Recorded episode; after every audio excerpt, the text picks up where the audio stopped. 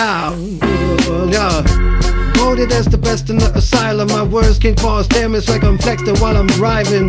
Not the type when I get festive, they get violent, but I'll beat you puppets down like my Mexican compadres do. Ahead of y'all like hallelujah. My crew put in work, then we rendezvous. At a boring Waker sim, sipping acre steam. I used to wanna take over, I had that baker's dream. You know that speech where you thank God and thank your team. That a major league theme, the word so they stay as esteemed. I know now it ain't as great as it seems. I'm singing la la la la la, yeah yeah yeah. Uh, I can't sing, but I still try. Cause one day I will die, and according to skilled scientists like Bill Nye, it's not true that I will fly onto a hill high in an angel filled sky where everything is amazing. So while I'm still here, I melody when I say things. I tap into that heaven that is part of us. If you ain't found it yet, then you must not be looking hard enough. I get it started up, and I do not think it's a head trip. I heard a voice and I listened when it said shit.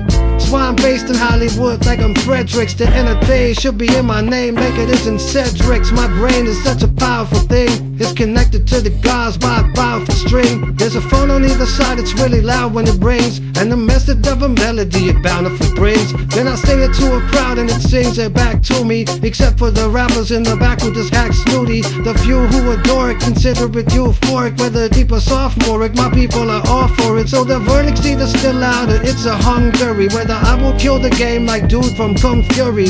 When I sing my shit, I make sure it's done sturdy like la la la la la. Yeah, ow. I feel like I'm being reborn. My brain was a consistency of cream corn.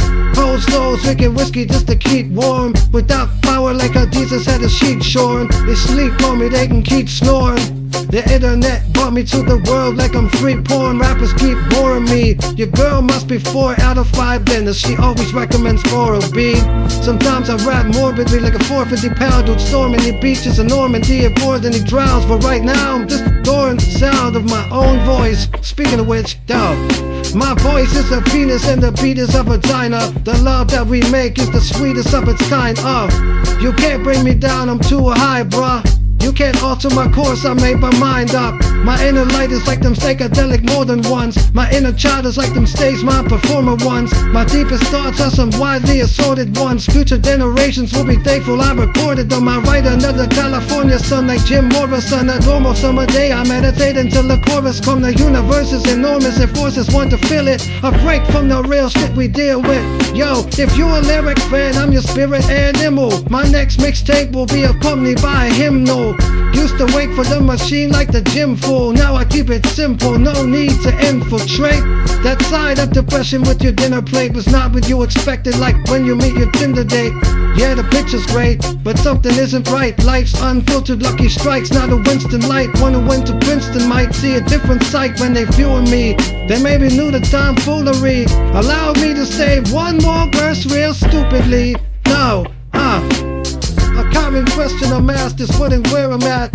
Real soon I'll be back to take care of that. More tales from the road like I'm Kerouac. Pussy on the road like a feral cat.